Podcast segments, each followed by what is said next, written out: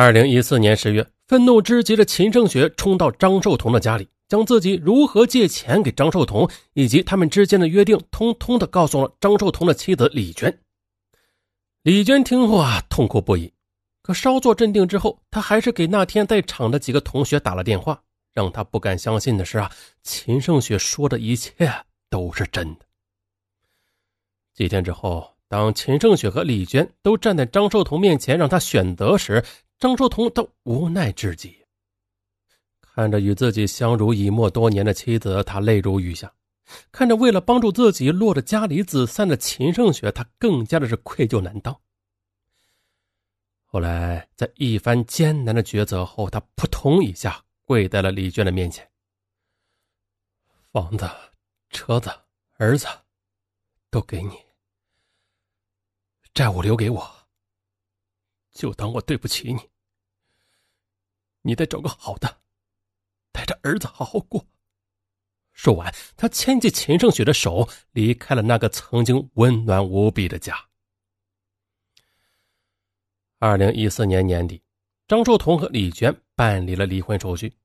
春节之后，他与秦胜雪领取了结婚证，没有亲朋好友的祝福，没有婚车、婚宴与婚房，他们就这样落寞的结伴生活。张寿同与秦胜雪都是净身出户，除了背了一身债，再无其他多余的积蓄。为了生活，两人只好租了一个五十平米的小房子。不仅如此，秦胜雪还承担了大部分的家务，这让秦胜雪很不乐意了。要知道啊，以前他和郑海生活的时候，那做饭拖地可都是郑海的事儿。可如今走到这一步，他也只好忍气吞声了。他心里只希望张寿同能够早日的重新的东山再起。可是啊，经过这次打击之后，张寿同再也没有远大的抱负了。他只想简简单单的过日子。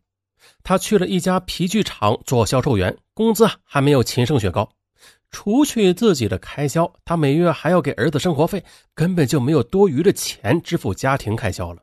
为此，秦胜学是充满了抱怨和不满，总是拿钱的事挖苦讽刺张寿同，说他是吃软饭的啊，自己瞎了眼睛才会跟他结婚等等。面对秦胜雪的各种牢骚啊，张寿同也是有苦说不出啊。他时常会情不自禁的把秦胜雪和前妻李娟做比较，觉得。秦胜雪没有宽容之心，喜欢攀比，就连做家务都不情不愿的，做饭的手艺呢也没有前妻好。于是他越发怀念李娟的好，常常的偷偷借看儿子之际，跑去李娟那里一诉衷肠。就这样的，两人在一起没有多久呢，各自的缺点就完全暴露在对方的面前。不仅如此啊，金钱引发的矛盾更是无孔不入的扎进了他们脆弱的婚姻里。秦胜雪以前为帮助张寿同还债借的钱陆续到期了，为了还钱，他又去办了几张信用卡，套现之后将钱还给朋友们。可是信用卡也是有周期的，为了还信用卡，他只好不停的左卡套右卡。但是大家要知道，这信用卡套现的手续费不低，为此他们每个月都过得紧巴巴的，稍有不慎就入不敷出。秦胜雪在银行工作，是个讲究人。但自从和张寿同结婚之后，日子过得寒碜的不行啊！每当他看到同事们穿金戴银买新衣服，他就从心里厌恶埋怨张寿同，啊，觉得就是这个男人让自己陷入如此痛苦不堪的境地。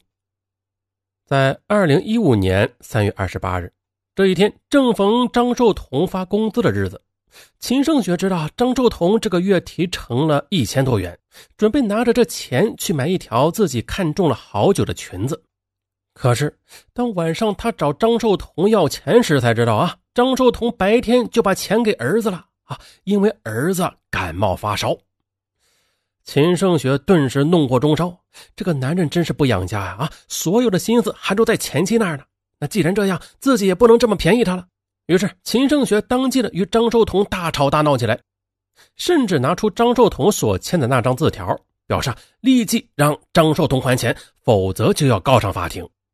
而此时的张寿同对秦胜雪也是一百个不满意，他恨不得立即还钱再离婚。可此刻呀，他拿不出钱来，只好陪着孝心。二零一五年四月的一天，张寿同为了陪客户喝得醉醺醺的，一回家就抱着马桶狂吐。睡梦中的秦胜雪被吵醒后，极不耐烦呢，硬要张寿同把卫生间打扫干净，这才能上床睡觉。而张寿同呢，头痛欲裂的，没有理会妻子，洗漱一番就上床了。秦胜雪爬起来去卫生间一看，这乱七八糟的，怒火直上心头，打开手机中的手电筒，直照张寿同的眼睛。强光的刺激下，张寿同立刻惊醒，窝着一团火的他立刻与秦胜雪推搡争执起来。秦胜雪毫不示弱，大骂张寿同是个吃软饭的，甚至大半夜的把他赶了出去。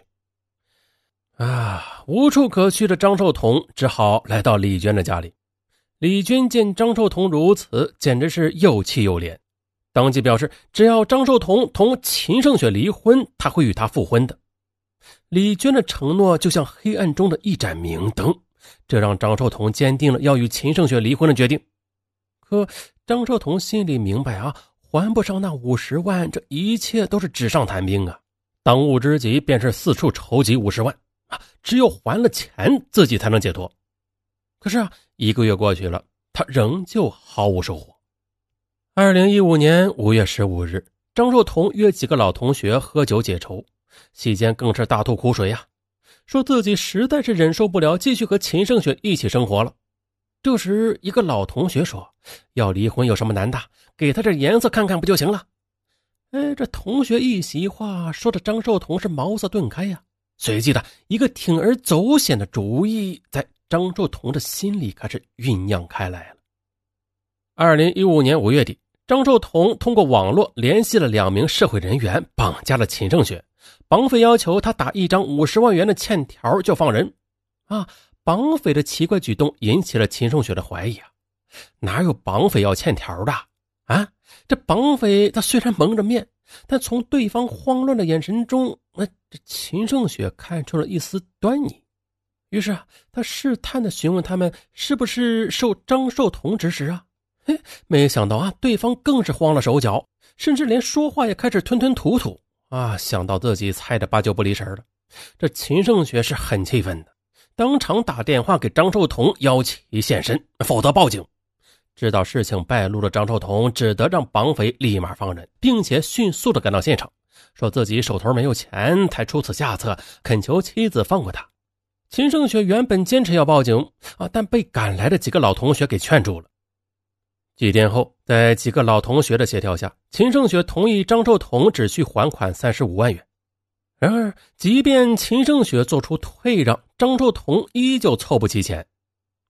六月十八日晚上八时，秦胜雪与张寿同又因为债务问题再度的在家里争吵了起来。张寿同更是气愤难耐的对秦胜雪说。我告诉你，我钱没有，命一条。不管你答不答应，我都要离婚。我一天都跟你过不下去了。你连李娟的一个小指头都比不上。听闻此话，秦胜雪更是悲愤万分啊！自己为了这个曾经的初恋，成为了万人唾弃的人。可这个男人呢？啊，如今不还钱不说，还急于一脚把自己踹开。于是，秦胜雪威胁他道：“我告诉你，我这辈子就赖定你了。”即便你现在把欠款全还了，我也不跟你离婚。哼，你休想和李娟复婚，我是不会放过你的。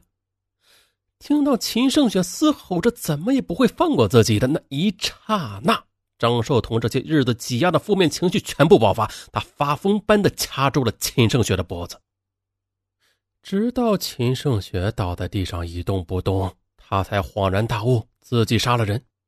由于害怕，事后张寿同用摩托车将秦胜雪的尸体运至宿州顺河乡万桥村南一千米外的麦地里抛弃，而后逃匿。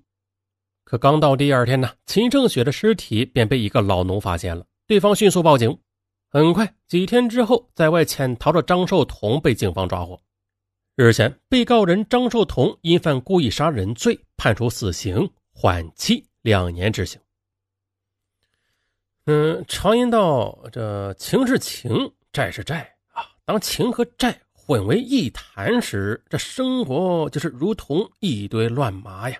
啊，与金钱搅在一起的感情，从来就没有好结局。好，我是尚文，咱们下期不见不散。用音乐凑够十分钟，拜拜。